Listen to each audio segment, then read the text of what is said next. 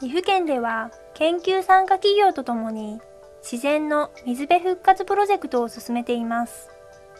岐阜県自然共生広報展示場は実際の川に護岸を施工した展示場で全国初の試みです。展示場の上流側には乗り勾配が2割の緩やかなタイプを。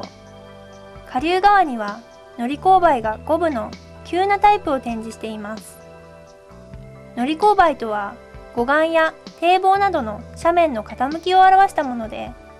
高さを1とした時の水平の距離の長さを表示しています。例えば高さが1で水平距離が2の場合これを2割勾配と言います。また高さが1で水平距離が0.5の場合は五部勾配と言います自然共生広報展示場では現場見学会も行われておりますので